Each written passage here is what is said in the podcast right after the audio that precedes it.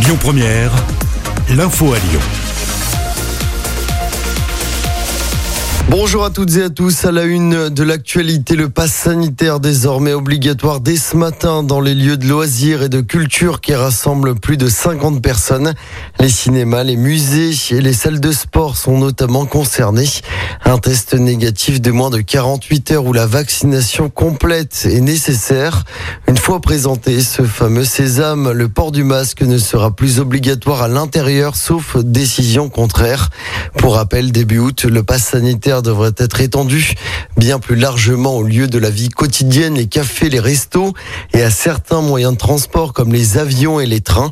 Et en cas de non-contrôle hein, du pass sanitaire, les professionnels devront payer une amende de 1500 euros. Les députés qui examinent tout à l'heure ce projet de loi à l'Assemblée nationale. Le variant Delta continue sa progression fulgurante. 18 000 nouveaux cas hier en France. C'est trois fois plus hein, que la semaine dernière. Pendant ce temps, la vaccination se poursuit. L'objectif de 40 millions de primo-vaccinés devrait être atteint à la fin du mois de juillet avec un mois d'avance. Jean Castex, le Premier ministre, prendra la parole tout à l'heure à 13h. Dans l'actualité locale, Givors et Saint-Genis-les-Olières reconnus en état de catastrophe naturelle. Cela fait suite aux inondations et aux coulées de boue survenues dans la nuit du 10 au 11 mai dernier.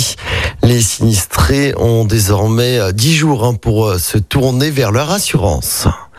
Emmanuel Macron a-t-il été espionné par un logiciel pirate installé sur un de ses téléphones?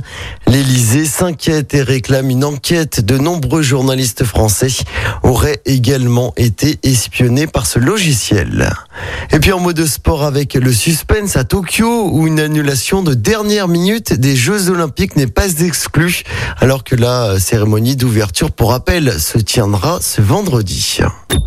Écoutez votre radio Lyon Première en direct sur l'application Lyon Première, lyonpremière.fr et bien sûr à Lyon sur 90.2 FM et en DAB+. Lyon Première